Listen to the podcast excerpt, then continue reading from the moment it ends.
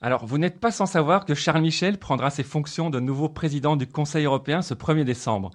Comme tout bon nouvel employé, il a donc démissionné de son poste de Premier ministre car il veut mettre son temps à profit pour tenter de comprendre les différences entre le Conseil européen, qui est donc la réunion des chefs de gouvernement européens, le Conseil de l'Union européenne, qui lui réunit les ministres européens de chaque pays européen selon les sujets traités, et enfin le Conseil de l'Europe, qui lui ne fait en fait même pas partie de l'Union européenne. Pas si facile quand même, hein Je comprends qu'il faut bien un mois d'études pour tout ça. Enfin, ça c'est le discours officiel. Parce qu'à mon avis, si Charles Michel a démissionné sans prévenir et en moins de 24 heures, c'est plutôt pour quitter le navire Belgica avant qu'il ne commence à avoir de l'eau dans les cales du 16 rue de la Loi.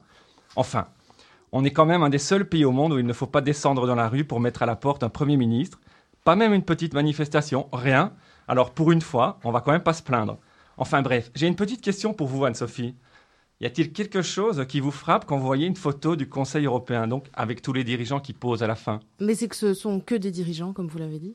Ben oui, tout à fait. ce sont des hommes Ce sont des hommes, mais surtout, c'est qu'ils sont tous habillés de la même façon, en costume gris, noir ou bleu marine avec tous des chemises blanches et des moches cravates souvent. C'est drôle, hein, mais j'ai l'impression que les hommes politiques ont parfois plus peur de porter un vêtement excentrique que de pratiquer des délits d'initiés, des actes de corruption ou des élections truquées. Et quand une femme parvient à se hisser au milieu de la photo du Conseil, comme Angela Merkel par exemple, eh bien elle est tellement contente d'y être arrivée qu'elle peut vraiment se lâcher avec une robe mauve flashy. Alors moi je dis, bien vu Angela, grâce à ça on ne voit que toi sur la photo. Tiens, je ne sais pas si vous le savez Anne-Sophie, mais à propos des fringues d'Angela, elle a récemment confié au journal Dizite que quand elle porte quatre fois le même blazer en deux semaines, il y a des gens, souvent des femmes d'ailleurs, qui lui écrivent pour le lui reprocher. C'est quand même dingue, non? Vous recevez aussi ce genre de message, Anne-Sophie? Non, j'ai de la chance, on ne me voit pas, moi.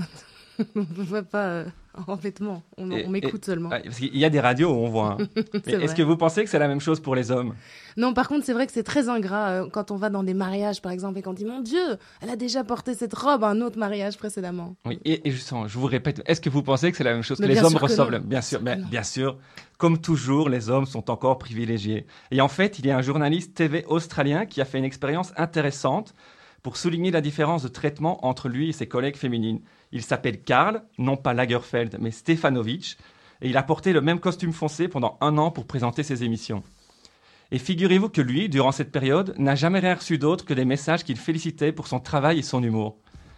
Enfin, une chose est sûre, Anne-Sophie, quand Angela Merkel se retirera de la vie politique, en 2021, comme elle l'a annoncé l'an dernier, elle va bien nous manquer avec ses tailleurs vert pomme au bleu turquoise. Ben oui, parce que la prochaine sur la photo, dès 2022, ce sera peut-être Marine Le Pen, et avec elle, pour les hommes, les femmes et les enfants d'abord, et les enfants d'abord, ce sera le retour de l'uniforme bleu marine.